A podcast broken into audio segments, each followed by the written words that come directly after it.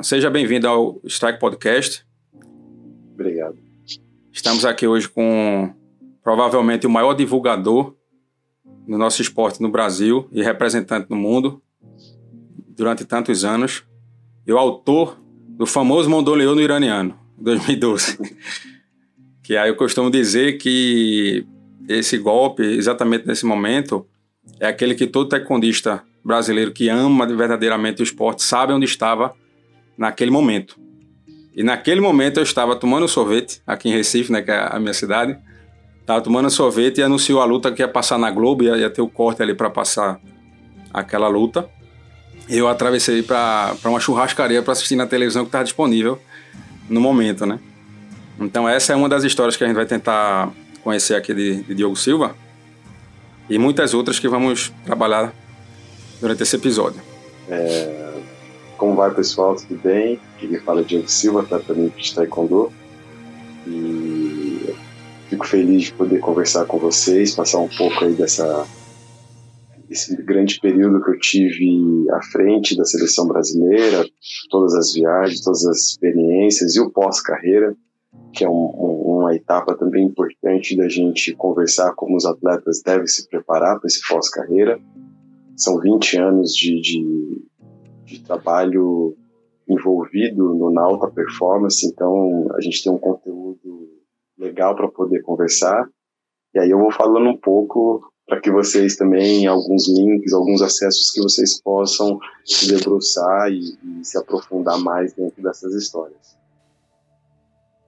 Então, para a gente começar, Diogo, uma curiosidade que muitas pessoas têm de saber exatamente como você conheceu o Taekwondo e com quantos anos você começou a treinar. É, eu sou de uma cidade chamada São Sebastião, que fica no litoral norte de São Paulo. E é uma cidade muito pequena.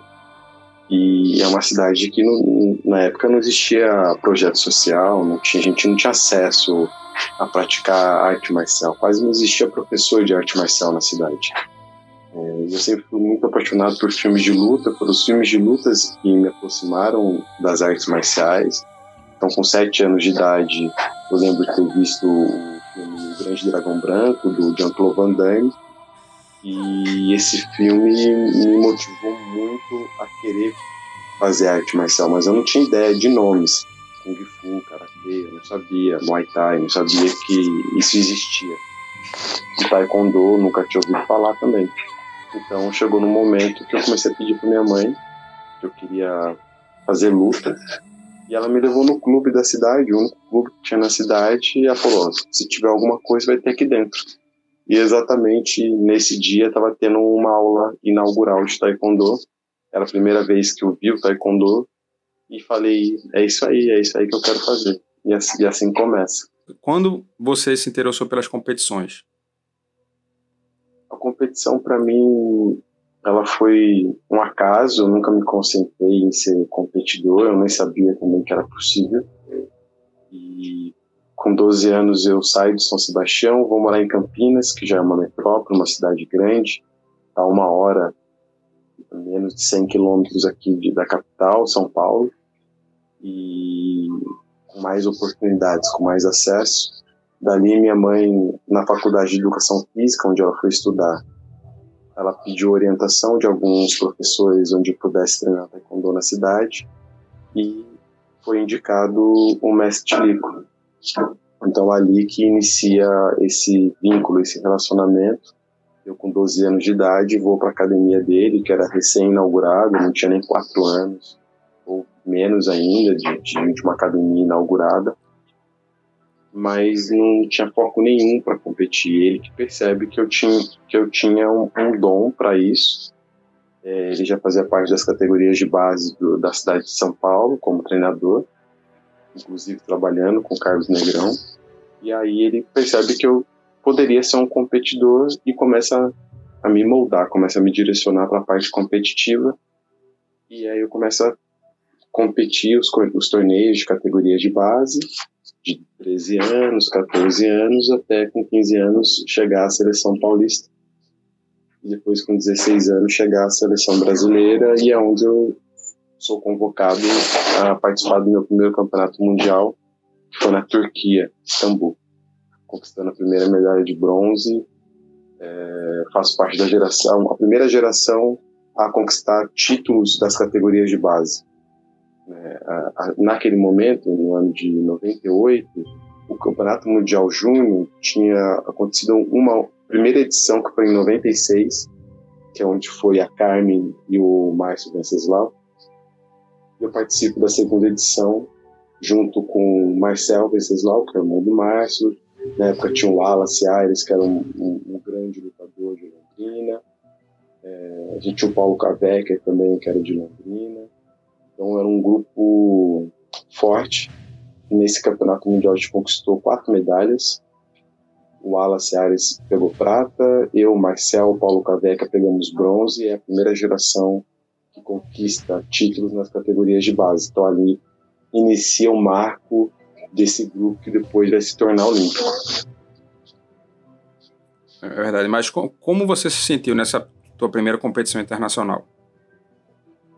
Ah, eu era um, um jovem nascido e criado em periferia, muito distante desses acessos, nunca tinha dado, nunca tinha hum, representado o Brasil, nunca tinha tido um voo internacional. É, minha família não tinha dinheiro porque a gente custeou do próprio bolso, pagamos do próprio bolso.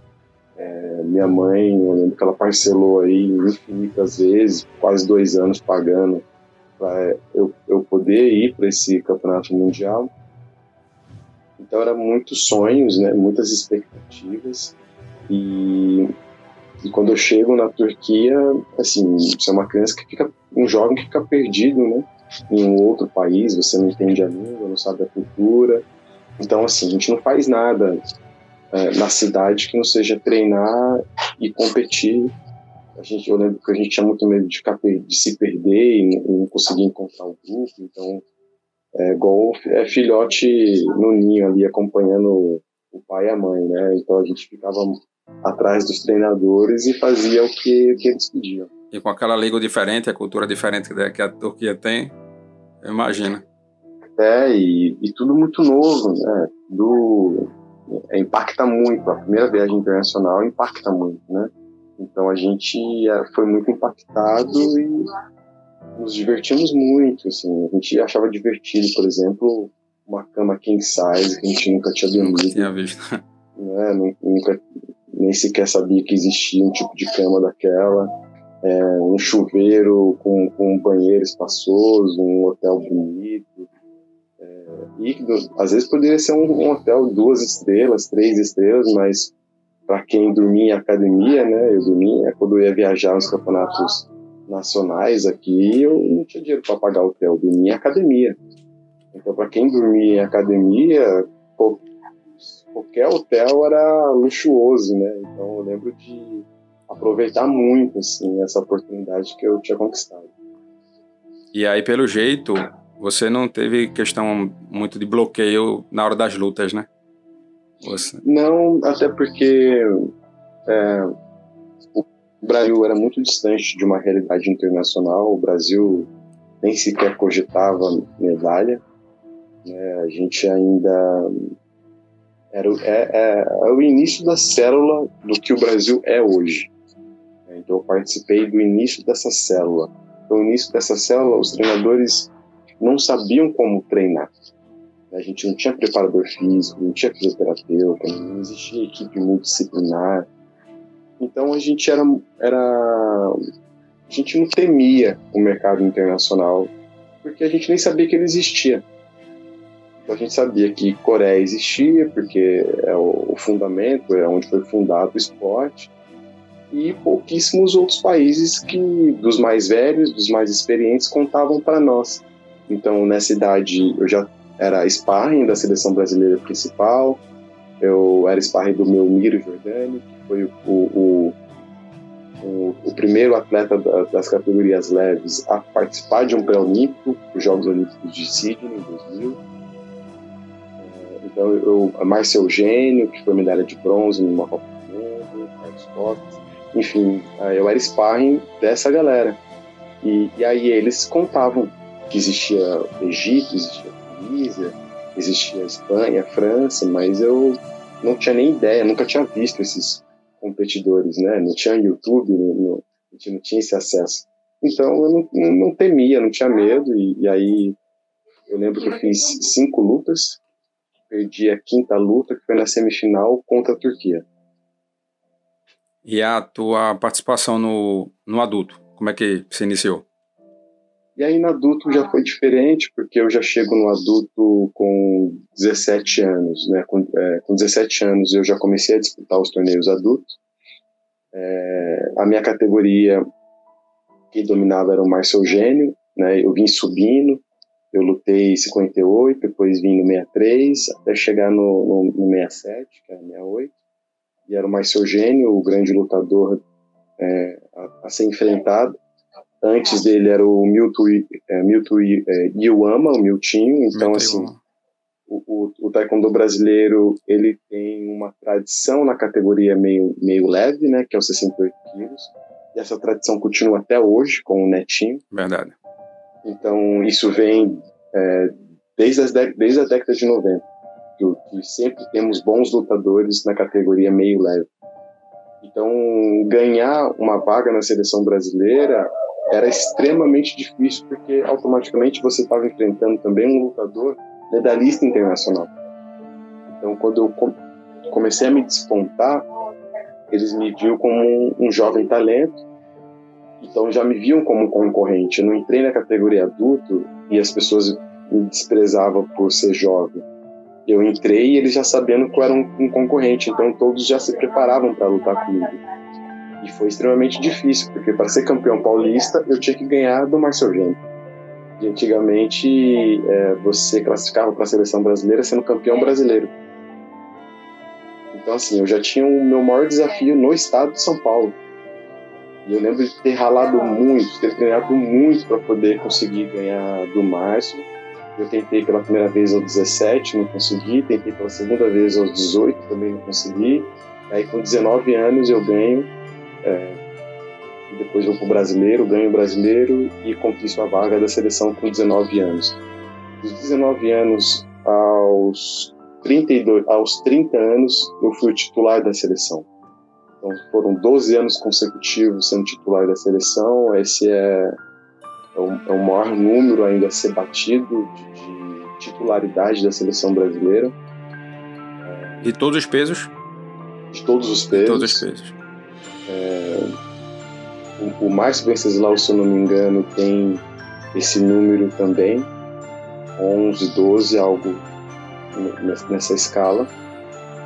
É, e aí, com 31 anos, foi a primeira vez que eu perdi um, um campeonato nacional. Né? Foi primeira, aí foi a primeira vez que eu saio da seleção brasileira.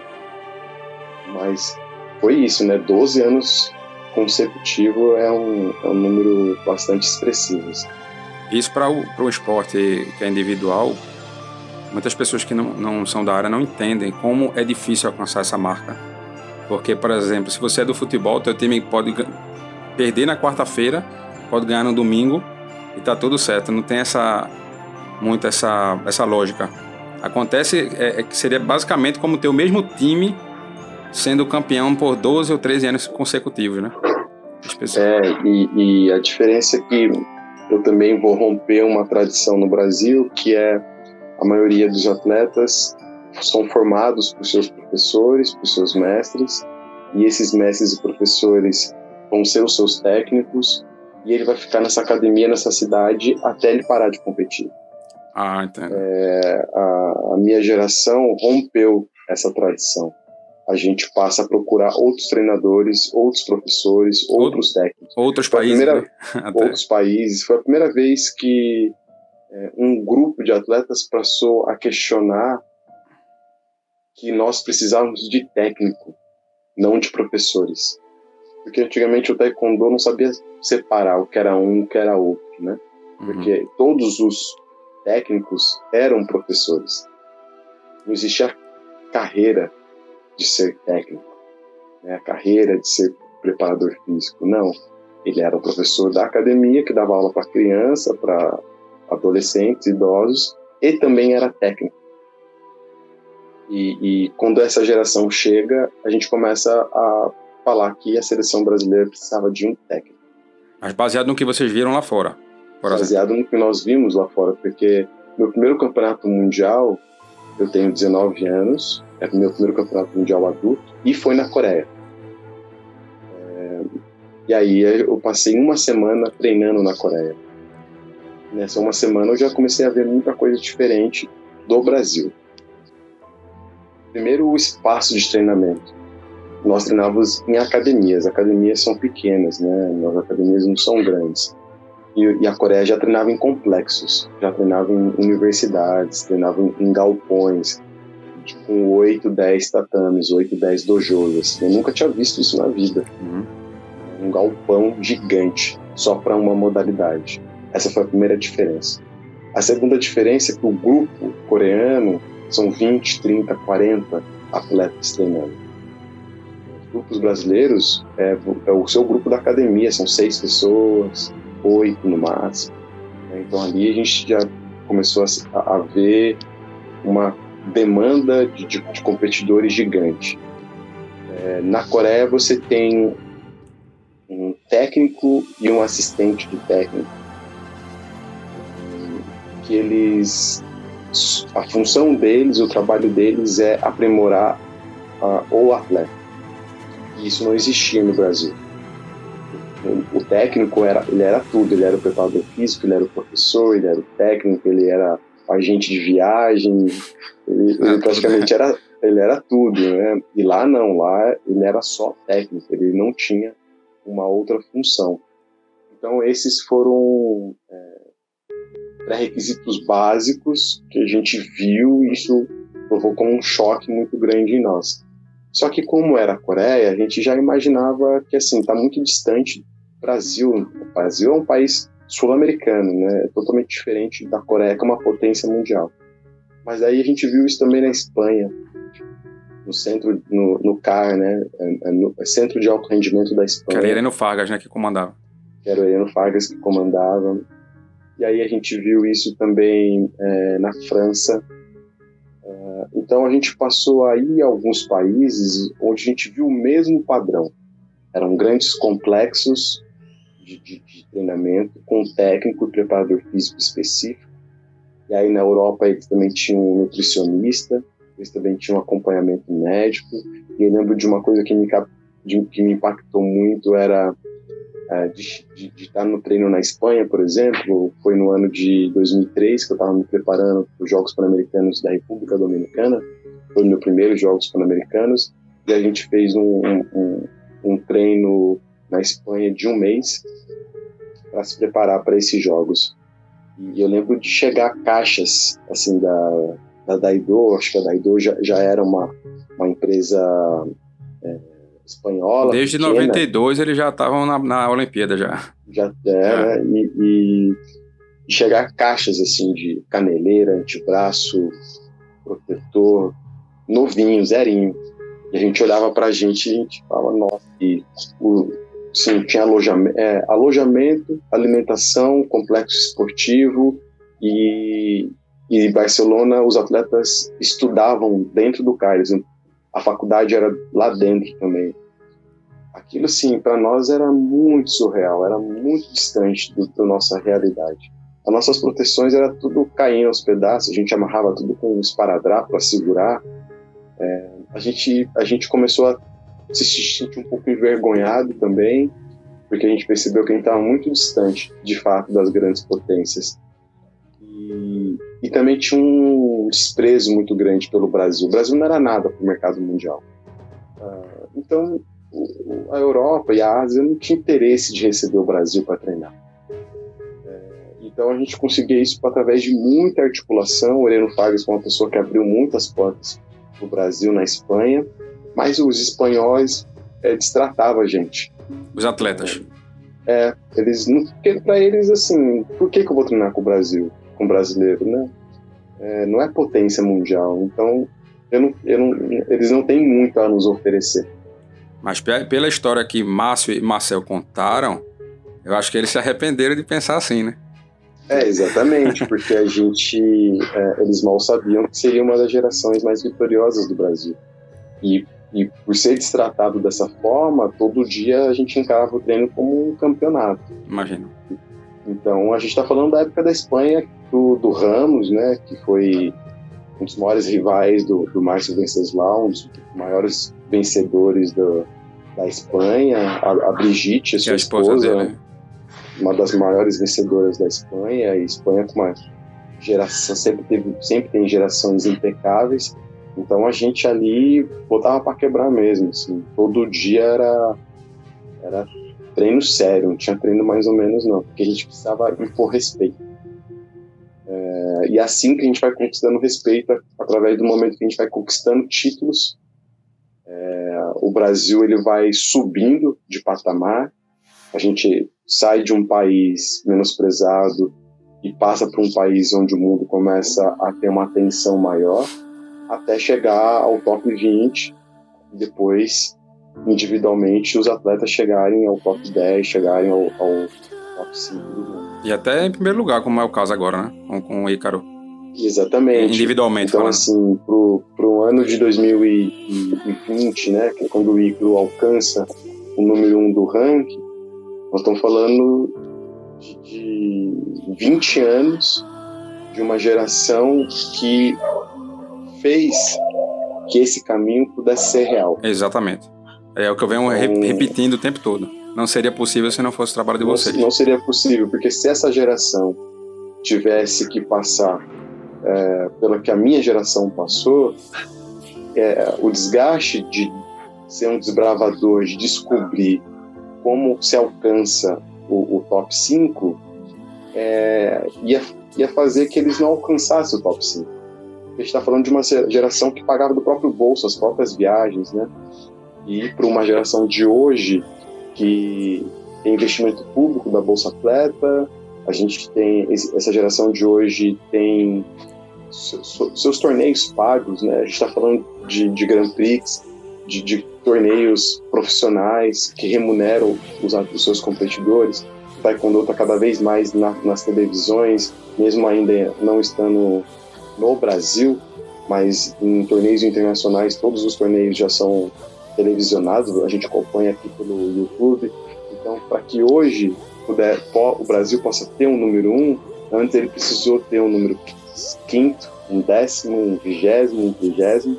É assim que, que é o nosso passo a passo. E vocês precisaram também daqueles que, que foram sparring, desde o início. Né? Exatamente. Né? Quem, assim, é, é, são raras as exceções de atletas que pulam etapas. Que eu digo pula etapa? Você sai do. É, vamos colocar o exemplo do Netinho, né? Você sai do juvenil e entra no adulto e já começa a se funilar para os top 20. É, esse, o, o, o, caso do Netinho é caso pontual. Ele, talvez um ou dois que conseguiram. O resto, não. Você começa como sparring. Como sparring é o momento que você vai aprender, você vai entender o dinamismo desse, da, da sua categoria. É, então, normalmente você é o sparring de alguém que é melhor que você, que é alguém que já faz parte do circuito mundial, e essa pessoa começa a te orientar também. Você começa a observar essa pessoa e começa a entender como se luta de verdade até você participar dos seus primeiros torneios internacionais, vai conquistando ponto a ponto, vai conquistando confiança, até chegar a um ponto que você começa a concorrer com os grandes. Né? Então, o nosso caminho foi esse. Só que a diferença é que quando eu saio do júnior e entro para o adulto, o Brasil, é, o taekwondo entra nos Jogos Olímpicos oficialmente, que é em Sydney, no ano 2000. Então, é diferente de uma geração que vai ter a primeira, o primeiro evento olímpico e de uma geração que já sabe que os Jogos Olímpicos existem. Ele não precisa quebrar tabu nenhum, só precisa se organizar e se planejar. Então hoje, agora a gente tem campeonato americano e mundial cadete até 14 anos, você tem juvenil até 17 anos, tem para taekwondo, tem tudo da né? juventude, é, você tem para taekwondo. Então, assim, o caminho de hoje é muito mais estreito, é muito mais rápido do que o nosso que é, só existia o Campeonato Mundial Júnior. Não existia mais nada. Era Mundial e Copa do Mundo, mais nada. Mais e olha lá, porque a Copa do Mundo só ia a nata do taekwondo, né? Tem que ser é, então a gente convidado. saía do Brasil uma vez ao ano. É, é pouco. Muito então pouco. hoje se sai do Brasil uma ou duas vezes ao mês. Ao mês. O, o Pan-Americano de Santo Domingo, como é que foi essa experiência para você?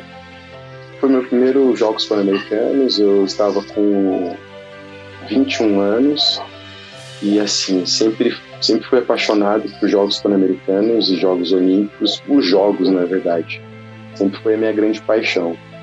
É, eu participei de todos os Jogos Sul-Americanos, Pan, Olímpico, Militar, Universitário e sempre tive assim um desejo muito grande pelos jogos. Primeiro que os jogos é mais compacto, significa assim, o campeonato mundial, a minha categoria, Seis 130 países de 6 a 7 lutas, sabe? Uh, num, num, jogos, num Jogos Olímpicos ou nos Jogos Pan-Americanos, isso reduz para 4. Só que se tem uma pré-seleção, é, é os 16 melhores que classificam, os 20 melhores que classificam mas isso deixa um campeonato mais real. Ele não é tão desgastante. Sete lutas num dia é algo muito surreal. É muito desgastante. Se você por acaso se machucou na terceira, você vai ter que. Até a sétima, não, não, dá, né? É. E, então, jogos, é, eu me beneficiava com jogos exatamente por ele ser mais compacto. Segundo, por ele ser televisionado, isso dá uma motivação muito grande. Terceiro, porque durante jogos a gente tem tudo você tem uniforme, você tem as, as proteções, você tem uma boa alimentação, você tem um bom acompanhamento. Isso, para nós, era importante.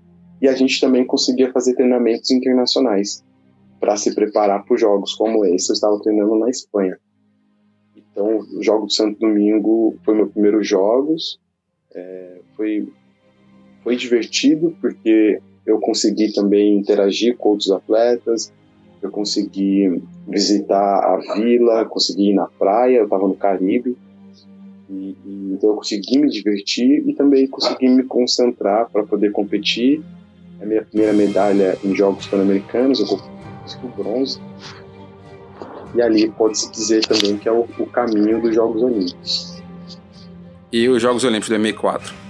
Como é que foi? Os Jogos Olímpicos, uh, até o momento, nenhum homem do Brasil tinha classificado para os Jogos Olímpicos.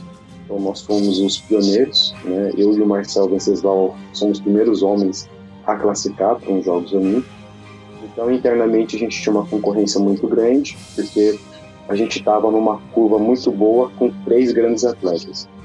Era eu no meio médio, o Marcel Venceslau no, no, no leve, no 5 e o Wallace, o Wallace Ares no 80. Os três tinham um resultado muito próximo e eram os três que estavam no Campeonato Mundial Júnior. E, e, o Brasil só podia enviar dois atletas. Então a gente teve uma, uma, um desgaste interno grande, exatamente porque os técnicos precisavam escolher dois de três e a gente se concentrava muito para que a nossa amizade não se desgastasse com isso. Sempre nos respeitamos muito, mas a gente sabia que um dos três ia ficar de fora. Então a gente, eu fui, eu fui convocado para o pré-olímpico mundial eh, e no peso leve foi convocado Gilvan, se não me engano que era um atleta mineiro, que tava na, era, vinha do peso de 54 quilos, estava nessa concorrência. Eu não tenho certeza se o Gilvan foi nessa ou se foi o Marcel, se, né, no Pré-Olímpico Mundial. E eu chego nas oitavas de final do Pré-Olímpico Mundial e classificava, eu chego nas quartas de final e classificava até o semifinalista. Então, quase no meu primeiro Jogos Olímpicos, eu entro pelo Pré-Olímpico Mundial entre os, os três melhores do mundo. Eu, eu venço o Hadi Said, que era a maior estrela do Irã e também do circuito mundial. Isso me dá um know-how, me dá um, uma credibilidade muito grande. Essa que foi um nocaute? É, não, não, não foi nocaute, mas foi uma luta, sim, vou dizer que uma das lutas mais incríveis assim que eu fiz. Eu, como sul-americano, ninguém sabia quem eu era, enfrentando a maior estrela do circuito mundial e ganhando da maior estrela. Então, eu lembro que quando eu, eu ganhei do Hadi, Foi uma luta que foi 5 a 5 no, no, no, tempo normal. A gente foi pro, ponto de ouro, o Golden Point, e ninguém fez ponto. Na decisão dos árbitros, os árbitros deram a vitória para mim. Eu lembro que quando acabou, a, a arena esportiva veio abaixo, assim. Tinha muita gente torcendo para mim, exatamente por, por, falar, caramba, de onde saiu esse, esse moleque, né? De onde saiu esse garoto para enfrentar um cara tão bom assim? E eu lembro do Steven Lopes vindo me abraçar, falando, cara, você lutou demais. O Vitor Estrada, do México, também, assim, tô falando das grandes estrelas mundiais. Né? Ninguém conseguiu pelo Pré-Olímpico Mundial, fomos pro Pré-Olímpico Continental. E aí eu e o Marcelo fomos convocados. Pré-Olímpico Continental, Cuba, República Dominicana, México eram nossos principais concorrentes. E a Argentina é, tinha uma, Argentina e Venezuela tinham equipes muito fortes, muito boas. Ali é o início dos países sul-americanos para se destacar no circuito mundial. Eu eu ganho o pré-olímpico no México, foi na cidade de Querétaro, sendo o primeiro brasileiro a ganhar um pré-olímpico. Eu faço a final com a Argentina, inclusive, e ganho na semifinal de Cuba, que eu perdi os Jogos Pan-Americanos. E eu ganho o pré-olímpico, e aí nesse mesmo pré-olímpico o Marcel se classifica, fazendo a semifinal com Gabriel Mercedes, Gabriel Mercedes. que depois se torna a grande estrela da República Dominicana. Uh, e, e, no feminino, a Carmen não conseguiu classificar, ela estava também nessa etapa. E a Natália consegue se classificar, ela era a mais nova da gente. Então, essa é a primeira equipe olímpica do Brasil, é, oficialmente, assim, em, com homens e mulheres. Como é que foi a preparação para esses jogos? em 2004 e como foi a, a tua experiência na competição em si? Então, nesse momento, o, o Brasil teve seu primeiro treinador internacional, que foi o técnico Mestre Pan, que, na minha opinião, revolucionou o, o, o taekwondo brasileiro. É a partir da entrada dele que a gente começa a conquistar todos os grandes títulos internacionais. O Mestre Plan ele chega no Brasil no final de 2003, é, por intermédio do Mestre Kim, que era o atual presidente da confederação, e dentro de um, uma aclamação muito grande, que era nós precisamos de um grande técnico para poder obter bons resultados. Não é que o Brasil não tinha bons técnicos, mas para o Brasil sair do trigésimo para chegar entre os dez primeiros do mundo, a gente precisava de um, um outro trabalho que não existia no Brasil. Então, quando o mestre Pan chega no Brasil, ele traz a escola a, a, escola coreana uma das mais vitoriosas. O mestre Pan ele formou o Jekin, um dos maiores lutadores da Coreia. Ele formou o Kun Jong, quatro vezes campeão do mundo. Então assim, ele fez parte da geração da Coreia da década de 90 que era, uma geração que era temida, né? ela não era só boa. As pessoas tinham medo de lutar com esses lutadores. Né?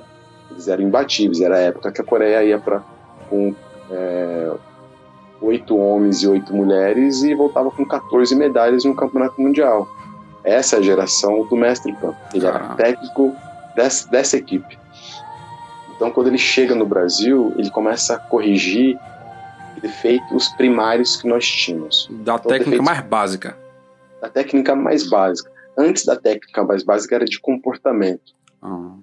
Né? Então, primeira coisa que eu lembro de quando ele chegou foi é, exigir, exigir respeito ao técnico dentro de um formato coreano, né? De, de, de, de cumprimentar, se curvando, aquela coisa, tal, tal. Outra coisa que ele exigiu, pontualidade. O treino começa às nove, ninguém chega a 9-1.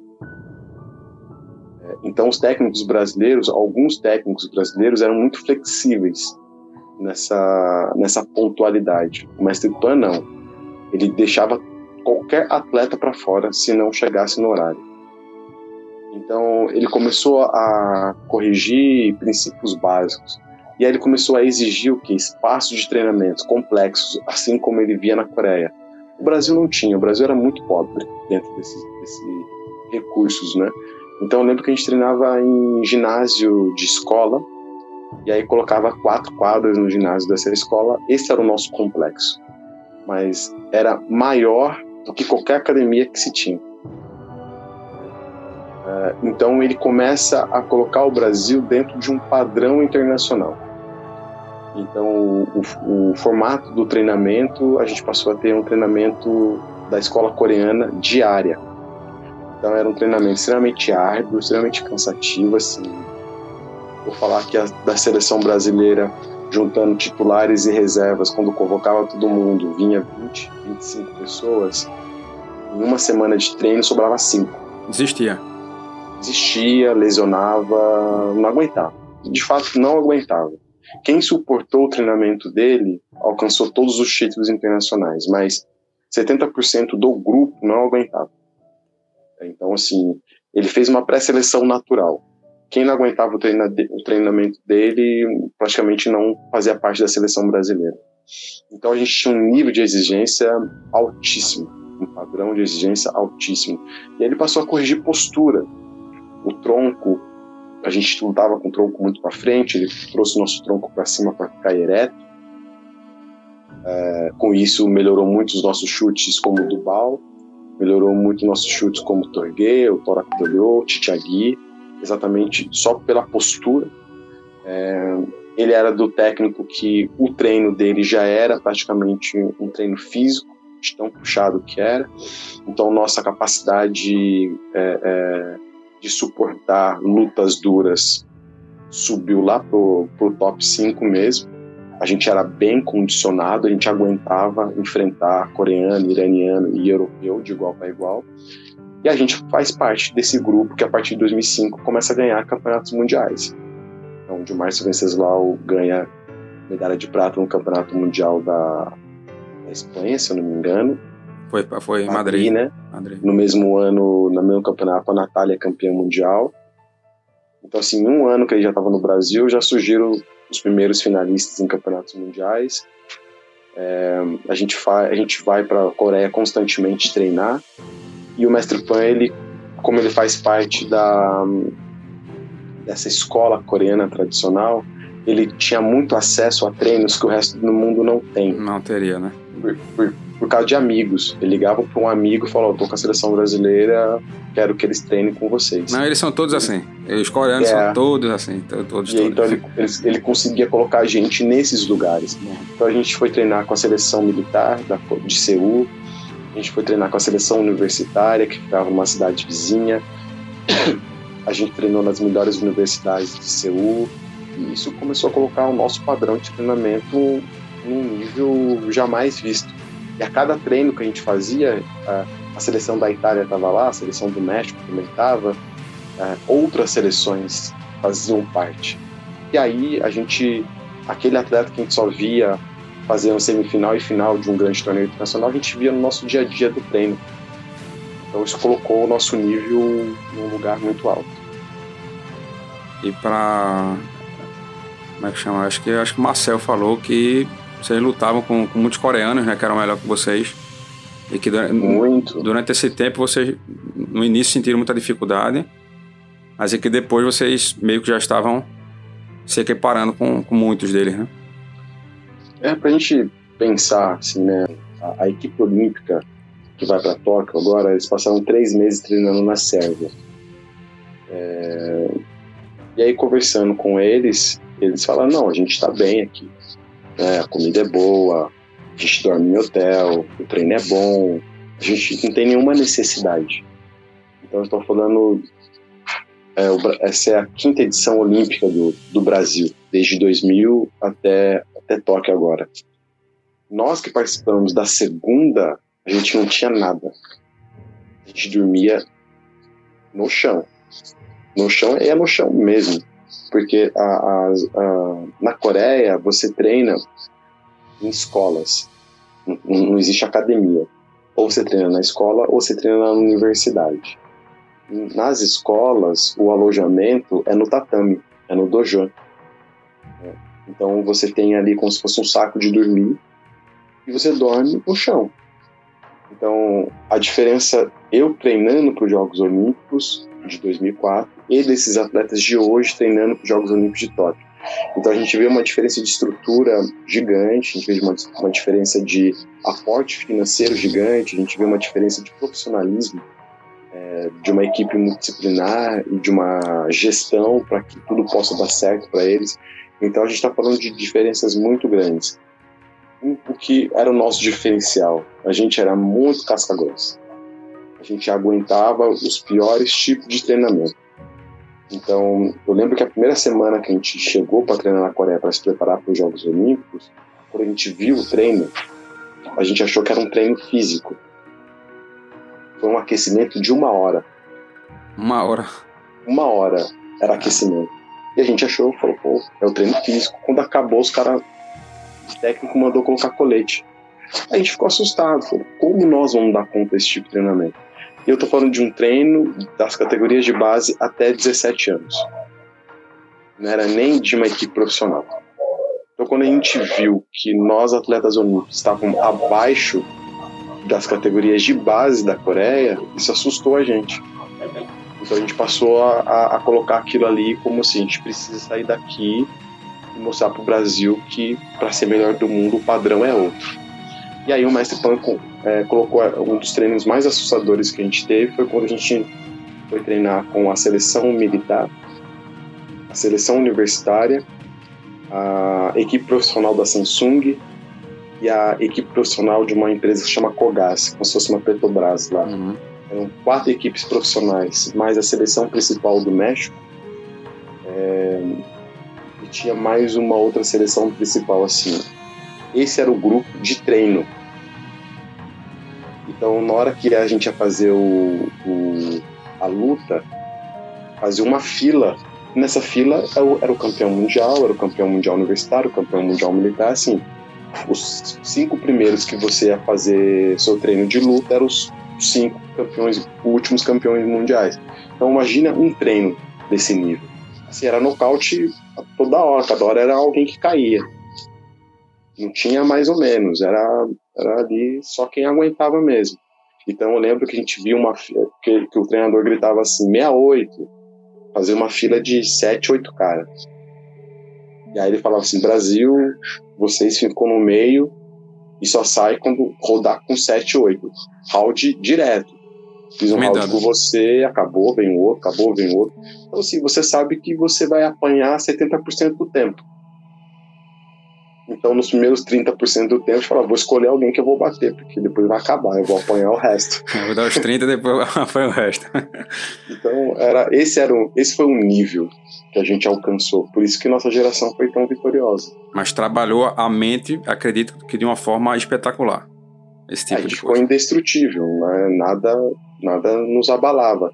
A gente via ali na quando vem o chaveamento, né? O chaveamento do 68 é quatro folhas, né?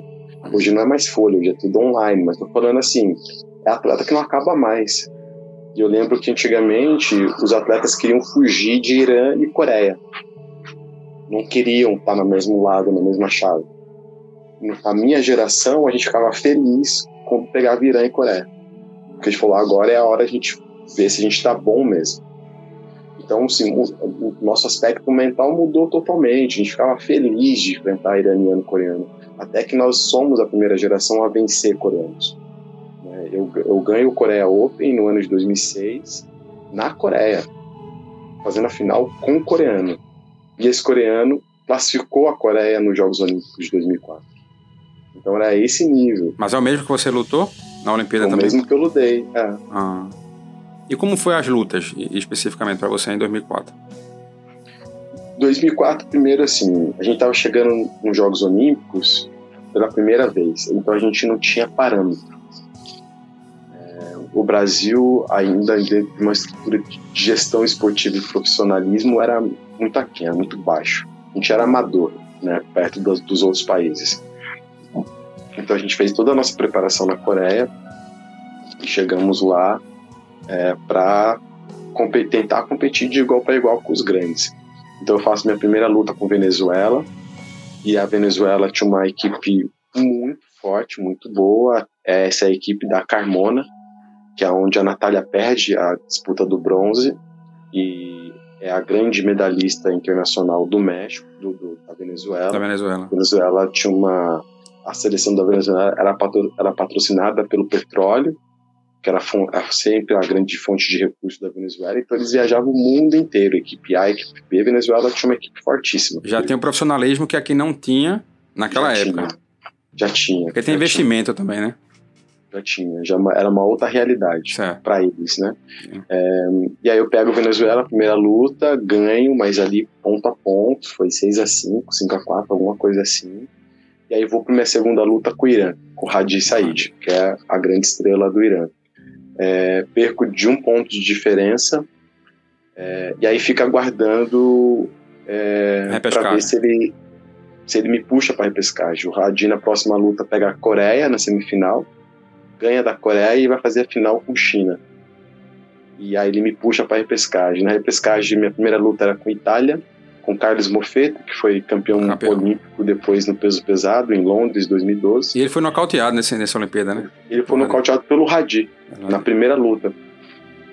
E pela regra do, do Taekwondo, um atleta nocauteado Tchau. não pode seguir na competição. Entendi. É, então eu pulo, eu ganho de WO minha primeira luta por conta disso. Depois eu vou fazer minha segunda luta com Guatemala. E aí ganho a repescagem e vou disputar o bronze com Coreia. Quando eu chego na semifinal com Coreia, eu já sei que o nosso nível era muito diferente. Exatamente porque eu treinei lá. É, e Coreia não, não tinha medalhado até o momento. E tu conhecia esse atleta já, né? Eu, eu conheci porque eu, eu, eu assisti o pré-olímpico coreano hum. para classificar os atletas para Atenas. Cara, o pré-olímpico coreano era uma coisa surreal. É o campeonato mais difícil do mundo, imagina. É, qualquer um dali ia ser campeão olímpico, qualquer um. Surreal, assim. Então a gente já sabia que, que o Brasil ainda não estava nesse patamar, mas a gente ia fazer de tudo para poder lutar bem, né? E aí eu faço a semifinal com Coreia, sou o primeiro brasileiro a fazer uma semifinal olímpica e fico em quarto lugar na minha primeira edição olímpica. Mas para você ver, você lutou de igual para igual com o cara que foi campeão, a lenda do Taekwondo Hadisai, e depois você luta com o coreano que perdeu para ele. Então, é, é, às vezes uma caixinha de surpresa. É, e, e, e Jogos Olímpicos é isso, assim, seleciono os 16 melhores do mundo, de, de pré-seleções difícil. Hoje as pré-seleções é ponto corrido. É, mais antigamente a, a pré-seleção era um, era um campeonato mundial ficar entre os quatro melhores, os três melhores do campeonato mundial. Então, e depois os continentais que classificavam dois, somente dois. Era extremamente difícil entrar nos Jogos Olímpicos. Ainda é, porque o ponto corrido dá um outro dinamismo, é, é mais complexo. Até porque você precisa ter muito dinheiro para poder fazer o circuito. É, então, uh, na minha época, tinha grandes surpresas. Então, podia aparecer um atleta do Afeganistão, por exemplo, que ninguém sabia quem era. E o cara era o... entrava para os Jogos Olímpicos. Aparecia um nigeriano, ninguém sabia quem era, entrava nos Jogos Olímpicos. Então, era um, era um momento de muitas surpresas. Hoje, quase não existe surpresa. É Porque quem circuito, não faz parte né? do circuito é. praticamente não entra. E então vamos falar sobre o, o PAN. É, Diogo, como é que foi o, o, a tua conquista nos Jogos Pan-Americanos 2007? Ah, o Pan do Brasil foi um evento assim incrível, né? E eu continuava com esse mesmo treinador coreano. É, ali encerra o nosso ciclo é, de, de, de, de, trabalho, né? Nos Jogos Pan-Americanos de 2007. A partir de 2008 ele já não é mais o técnico, é, o treinador e técnico da seleção brasileira.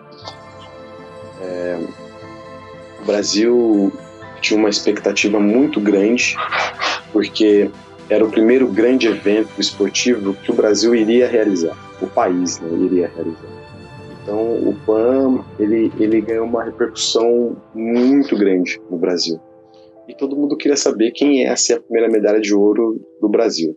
Lógico que o Taekwondo não foi cogitado e lógico que nenhum de nós também foi cogitado. Até porque a gente não fazia parte da elite esportiva brasileira, como era o vôlei, né, como era natação, como era outras modalidades que estavam superior à nossa.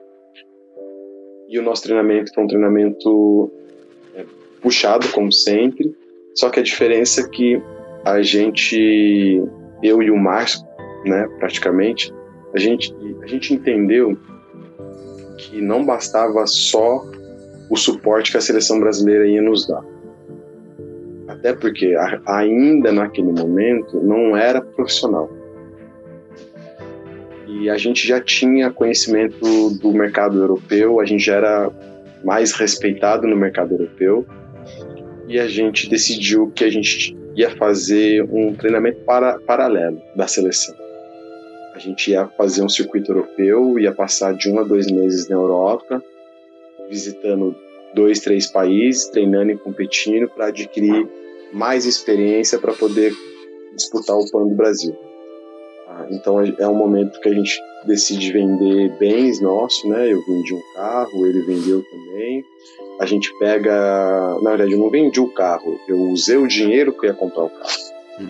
É, e aí a gente vai para a Alemanha, a gente vai disputar o, o Alemanha Open, depois a gente vai para a Bélgica, competiu o Bélgica Open, e aí dentro desses dois resultados eu peguei prata na Alemanha Open, fazendo a, final com o Servette, Tazebu, que é o turco louco. Sim. Que depois vai virar a grande estrela. Ali ele já era a grande estrela da Europa, mas não a grande estrela mundial quando eu enfrentei esse cara, eu falei, é um fenômeno, né? Tá vindo aí um, um grande fenômeno.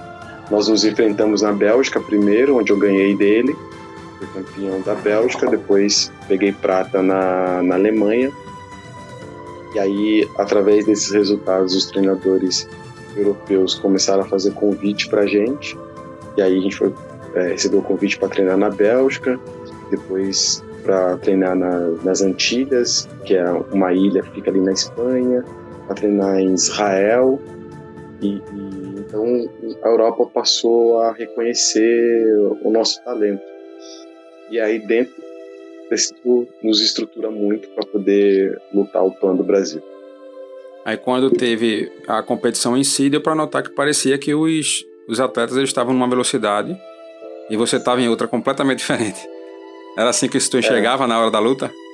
Era assim, porque quando a gente fazia, esse, a gente fez esse treinamento uh, Europa e Ásia, assim, é um sacrificante. A gente estava indo tudo ou nada. Mas depois a gente começava a ver que parecia que os outros atletas era câmera lenta perto daquilo que a gente já era. Então foi um sacrifício que valeu muito a pena. Então quando a gente competiu o PAN, eu lembro que na minha categoria, um cubano tinha acabado de ser campeão mundial. Gésler Vieira, eu acho, né? Isso, exatamente. É, a gente tinha a República Dominicana, que sempre tem bons lutadores, o México, que sempre tem bons lutadores, tinha o, o, Peter Lopes, que era um americano que treinava na família Lopes. Mas entrava por pelo Peru, né? É, mas ele tinha acabado de, de se naturalizar, Sim. ele competia pelos Estados Unidos. Uhum. Então a gente sabia que ia vir uma outra pedreira, mas a gente estava totalmente preparado. A gente fez tudo que era possível. Então eu ganho, eu entro como cabeça de chave, eu, eu pulo a primeira luta. A República Dominicana ganha de Cuba e vai fazer a semifinal comigo. Eu, as, isso. Aí, as quartas, as quartas, né? Eu ganho as quartas depois eu vou para semi, ganha semi, e aí quem vence do outro lado entre México e Peru foi Peru. E aí eu faço a, a final com o Peter Lopes, e foi essa final que coloca o Brasil, o Taekwondo, a, a, ser reconhecido no nosso país. E sem tomar ponto nenhum. Isso, então esse é um. É um só, só existiu dois lutadores na região a, das Américas que conseguiu esse feito. Um é o Angel, Cubano. É, da, o cubano Angel, da categoria até 80 quilos.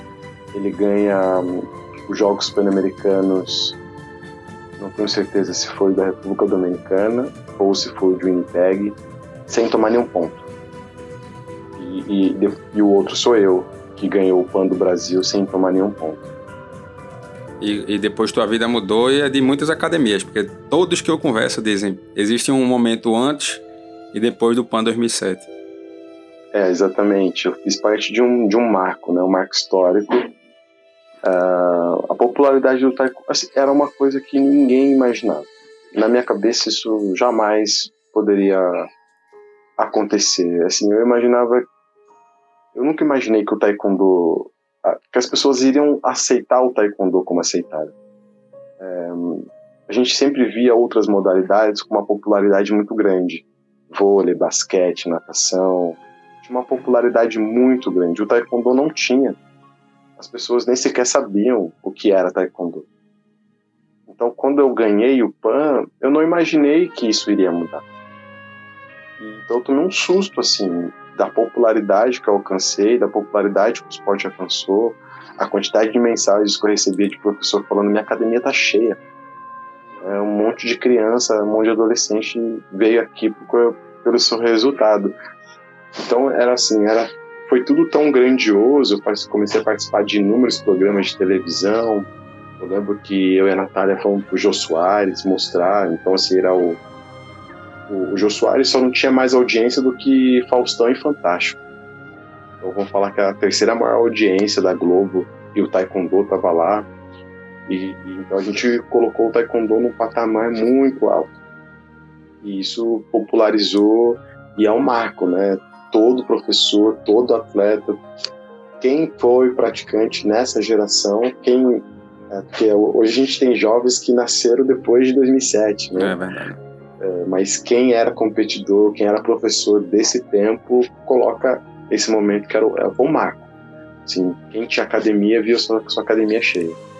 Diogo, conta é, quais foram as tuas grandes conquistas a nível internacional em termos de medalha para a gente conhecer vamos dizer assim, quando, quando eu não consegui classificar para os Jogos Olímpicos de Pequim em 2008, praticamente é, os brasileiros colocaram que minha carreira tinha acabado.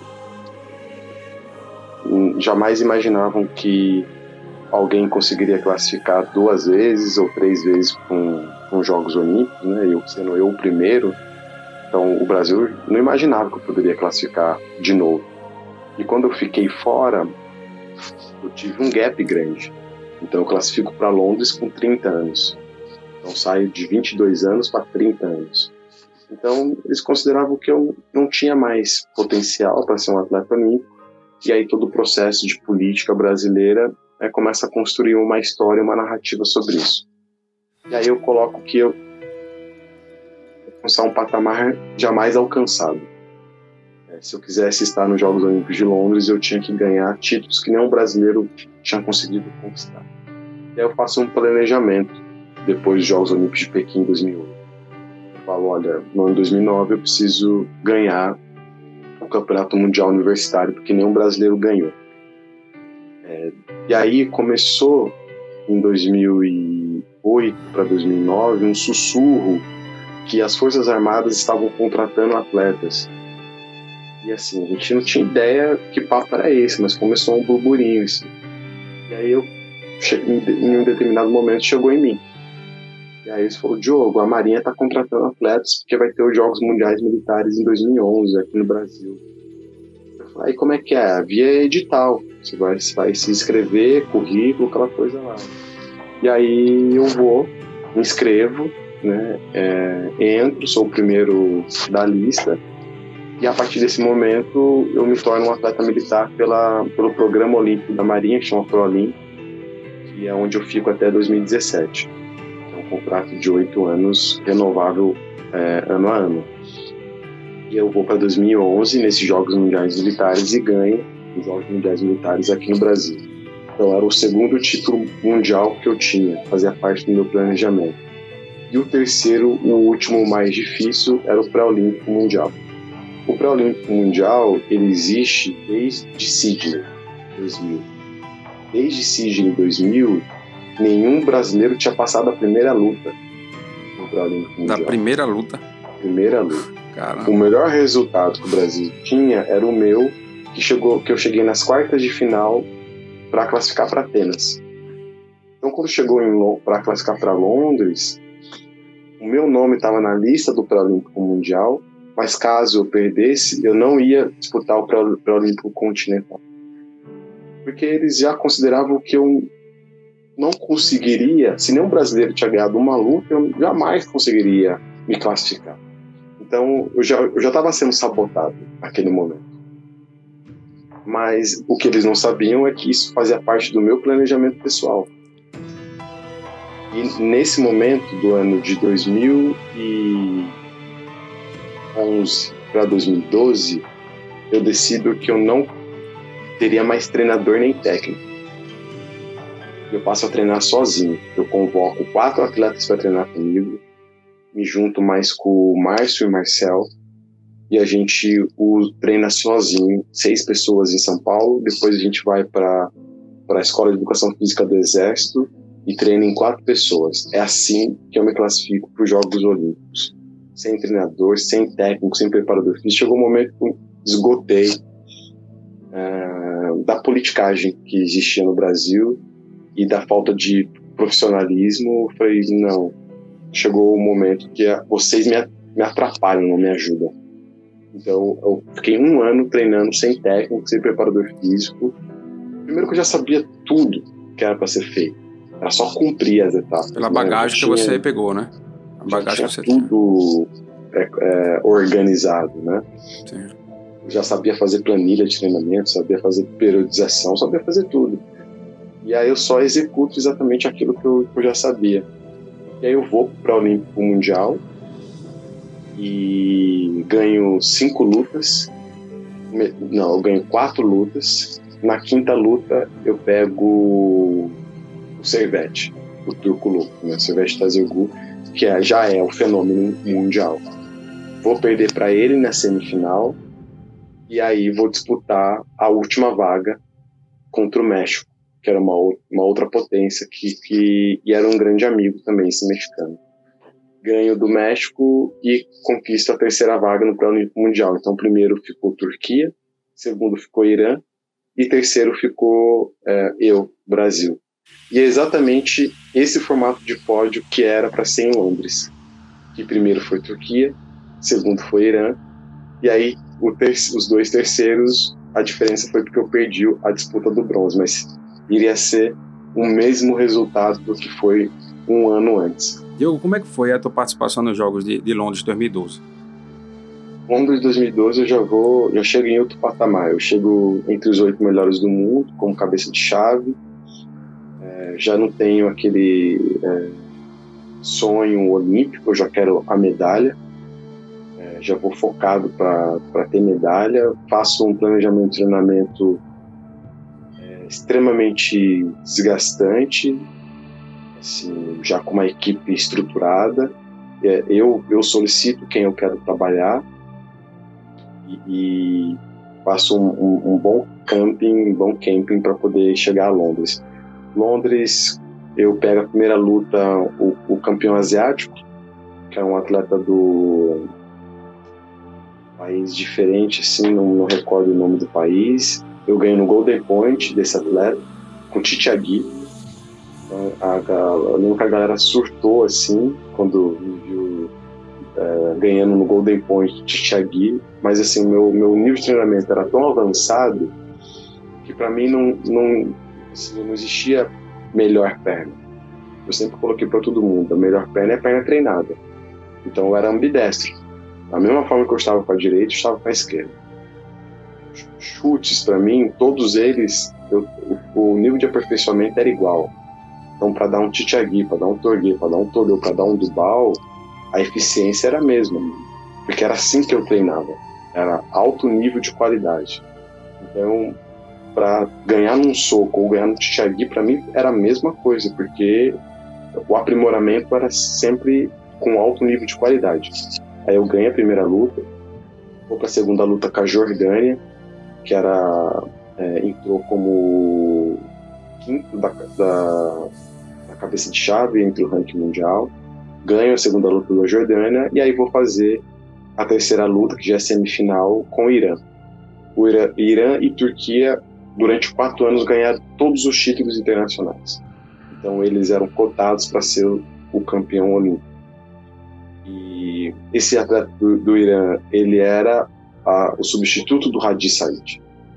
É, então, depois do Hadi, ele era o próximo grande lutador do Irã. Então já sabia que ali era uma casca grossa gigante. Ah, tava perdendo, perdi todos os rounds, perdi o primeiro round, perdi o segundo round, faltando 5 segundos do terceiro round, com uma diferença de 4 pontos. É, eu acerto um, um, um de ataque, que aí também é outro marco da história do Taekwondo mundial. Empato a luta, é, é a maior pontuação né, do Taekwondo naquele momento. Empato a luta, a luta vai para o Golden Point, a, o Golden Point está empatado e o árbitro vai precisar decidir para alguém e decidir para o Irã. O Irã vai para a final e eu vou para a repescagem. Mas só, aí... só um, um parêntese, aqui entre nós, né? Esse Golden Point, ele foi justo? Olha, vou falar para você que nada é muito justo nos Jogos Olímpicos. A gente está falando das grandes estrelas mundiais. Os Jogos Olímpicos é um lugar que acontece tudo que a gente possa imaginar. É onde o melhor do mundo queima largado. É onde, faltando um dia para competir, um ginasta quebra um dedo. Assim, acontece de tudo nos Jogos Olímpicos. Então, aquela semifinal, ele é um marco olímpico. É, é isso que acontece nos Jogos Olímpicos. Lutas fenomenais, coisas espetaculares. Então eu fico feliz de ter participado da história olímpica, de ter feito parte de algo fenomenal. Agora, quem poderia ganhar ou quem poderia perder, quando você nivela, você não tem mais critério de desempate.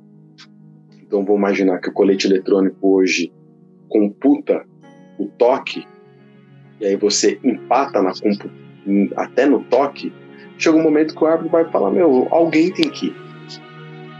Agora, esse alguém tem que ir, ele passa por um, por um crivo político que o brasileiro ainda não está preparado para Tóquio. Esse crivo político significa quem é esse país no circuito mundial tem árbitro internacional, tem membros na WT, é, traz grandes eventos para ser sede no seu país, é, tem categorias de base. Então, quem é esse país? Então, para um árbitro internacional que ele faz parte de um circuito, ele tem no seu, no, no seu parceiro de quarto é, asiáticos não brasileiros, num momento que ele vai precisar tomar uma decisão como essa, é coração, não é mais a. Porque tudo que podia ter de desempate já teve, então ele só precisa escolher alguém. Ele olha para vocês e fala: Não, os dois lutaram bem, não tem, não tem como diferenciar um do outro, só precisa escolher alguém. Então ele vai escolher alguém que tem referência no circuito mundial. O Irã tem muito mais referência no circuito mundial do que o Brasil. É então eu considero que dentro desse crivo foi o que não possibilitou eu ir para a primeira final olímpica que o Brasil teria, que para mim seria um, um marco na, na, minha carreira também, é, porque não tinha mais da onde se desempatar. Passando, como é que você ia se sentir? Pegar o, o Turco Louco de novo? A, a alegria ser total, primeiro era a final olímpica. Significava que, no mínimo, uma medalha de prata. É, segundo, o, o, patamar que ia colocar o Brasil. Né? É, terceiro, uma revanche contra o Servete. Né? Então, sim, ia ser uma alegria total. Mas não foi e eu simplesmente aceitei tudo o que aconteceu. E é assim. Isso são, isso são os Jogos Olímpicos. Teve uma coisa que eu aprendi é, nessas entrevistas todas, né, com todo mundo que participou de Olimpíada até hoje, que o que mais conta é o percurso. É tudo que você fez. E muita gente está aprendendo com o que você está tá passando e vai aprender também. Mas eu te pergunto, Diogo, o que, é que você tem feito hoje? Bom, meu, eu fiz minha transição de carreira após os Jogos Olímpicos de 2016. É, nos Jogos Olímpicos, em 2015, eu fui contratado pela ESPN para ser comentarista esportivo. Trabalhei em 2015 e 2016. É, 2017, encerrei meu contrato com a Marinha do Brasil, porque eu completei ali o, a missão, o compromisso. Uh, em 2017, eu fui é, morar fora do Brasil, fui morar na África do Sul, é, retorno em 2018 Brasil, e a partir desse momento eu me torno um, um, um agente um agente político. Eu começo a minha transição de carreira, eu escolhi ser um agente político. Então eu entro na Confederação Brasileira de Taekwondo como o primeiro representante dos atletas. Sendo o primeiro representante dos atletas, eu criei a primeira comissão dos atletas. Então eu fui a primeira pessoa com direito a voto numa assembleia do Taekwondo. Hoje nós temos 15 pessoas com direito a voto. Então, esse é o meu legado que eu deixei para o Taekwondo, que os atletas possam tomar decisões junto com a, presidência, junto com a gestão, que ele não seja um grupo à margem, que não seja um grupo que somente compete e treina, não. Ele tem que ser um grupo que também faz parte das decisões, faz parte das tomadas de decisões dessa organização. O atleta é a maior estrela da organização. Sem atleta, não existe confederação brasileira. Ela, ela, ela perde o sentido. Ela não recebe verba pública que vem do COP. O COP só financia modalidades que desenvolvem atletas olímpicos.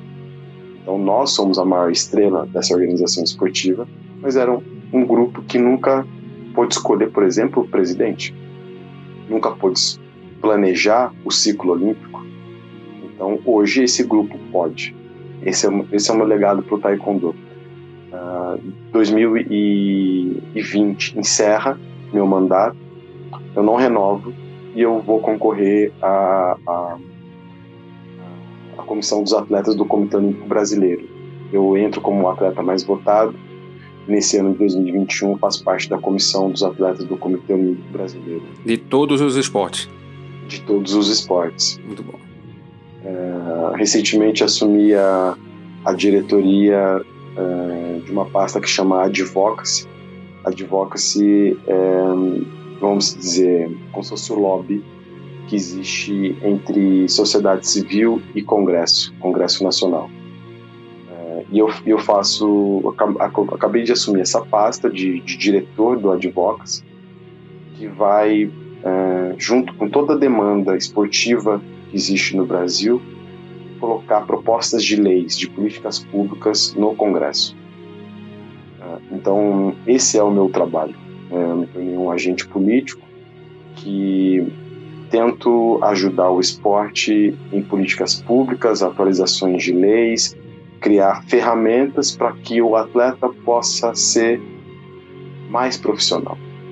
Hoje, o atleta olímpico de quase todas as modalidades não recebem salário. Eles recebem Bolsa Atleta. Bolsa Atleta é um benefício social, não é salário. Salário é você ter carteira de trabalho, você ter contrato de trabalho. E os direitos trabalhistas, inclusive, né? E os, os direitos trabalhistas. E os direitos trabalhistas significa que você não deve competir nas férias, você deve ter férias. Férias remuneradas.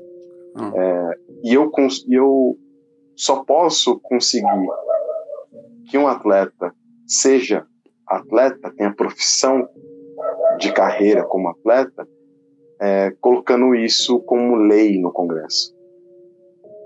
Então, por isso que eu me torno um agente político, porque eu percebi que uma porta que eu tinha aberto, que era de conseguir dialogar com o Comitê Olímpico, com a Confederação, era insuficiente perto da verdadeira demanda do esporte verdadeira demanda do esporte é profissionalismo. Que o atleta possa viver de esporte de verdade, ele tenha salário, ele tenha escolha como profissão. Então, hoje, dentro da, do, do, do, do Ministério do Trabalho, está, está sendo discutido em audiência pública é, a exploração de trabalho infantil no esporte.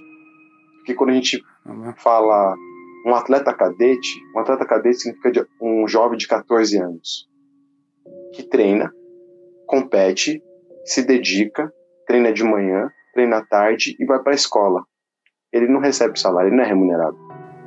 Então, se a gente não consegue uma aprovação no Congresso como lei que, que, que esses jovens estão trabalhando gratuitamente, esses jovens jamais vão, vão ser profissionais.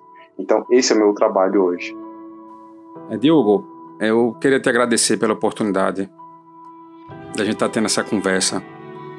essa conversa é muito importante para mim, que eu amo o esporte, amo o taekwondo. As pessoas não têm ideia quanto. Vou deixar isso claro em breve, contando a minha história também.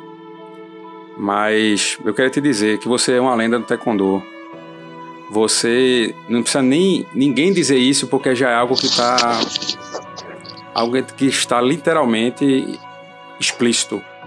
O pouco que eu poderia fazer é, é criar uma medalha e um certificado que, que chamado chamado Taekwondo Legend, que é uma, uma pequena representação que eu tenho dito para aqueles que, que vão receber, que é só um carinho do taekwondista brasileiro, dos professores que tanto foram beneficiados pela sua medalha, dos atletas que estão lutando hoje. E agora que eu estou sabendo, principalmente, que você está tendo uma, uma atitude muito inteligente, muito nobre de dedicar sua, sua vida profissional para trabalhar em prol dos outros.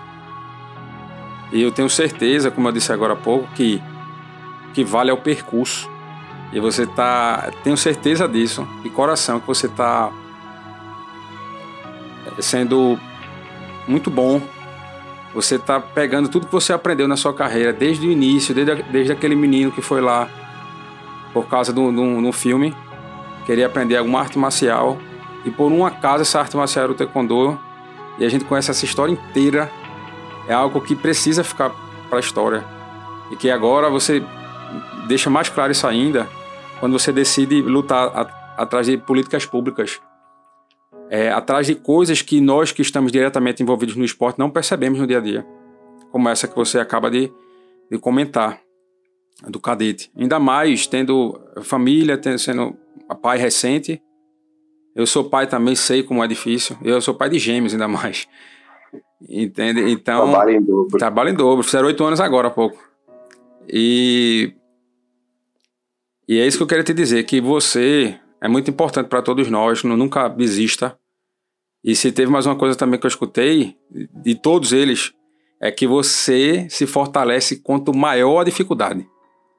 No Pan-Americano, eu sei que muita gente queria desistir, teve gente que quis ir embora, e foi todo um, um processo, mas você foi lá e lembrou de tudo que passou e mostrou o exemplo ali para todo mundo. Então a gente está tendo a oportunidade de mostrar para todos o que é que tem por trás de todas as conquistas de Diogo Silva. Não é só o cara que eu via na televisão, não é só o cara do PAN, não é só o cara que estava ali demonstrando a sua, sua, opinião sem ter medo da reação de seu ninguém. E eu, eu percebendo aqui que você aprendeu isso aí, provavelmente baseado em tudo isso que você passou. Então, o que importa realmente é o percurso.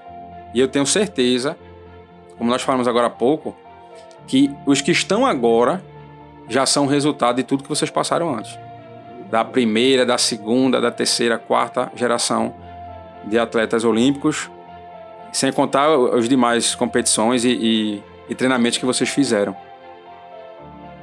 Então, muito obrigado mais uma vez em nome de toda a comunidade do taekwondo brasileiro. Eu que agradeço você e, e a Strike, a todos que estão nos acompanhando.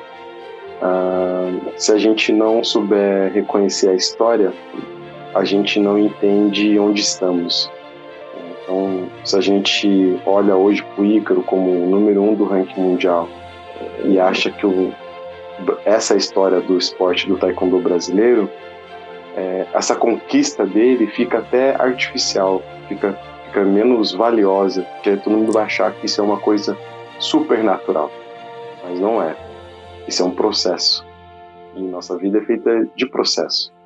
Então, é, saber das histórias, saber dos outros, dos primeiros, os que vieram antes de mim também, é, é fundamental para a gente entender que nós precisamos nos dedicar muito mais, porque outros fizeram é, que eu tivesse menos sacrifício na minha vida, para que né, você possa ter melhores oportunidades, porque outros se sacrificaram para que você pudesse ter essas melhores oportunidades. Então essa é a mensagem que eu deixo para os atletas de taekwondo. É, a história, a nossa história é fundamental, é necessário que a gente se aprimore, se respeite e que continue construindo novos campeões, porque o Brasil é fruto de, de, de grandes títulos, grandes campeões. Então que a gente continue.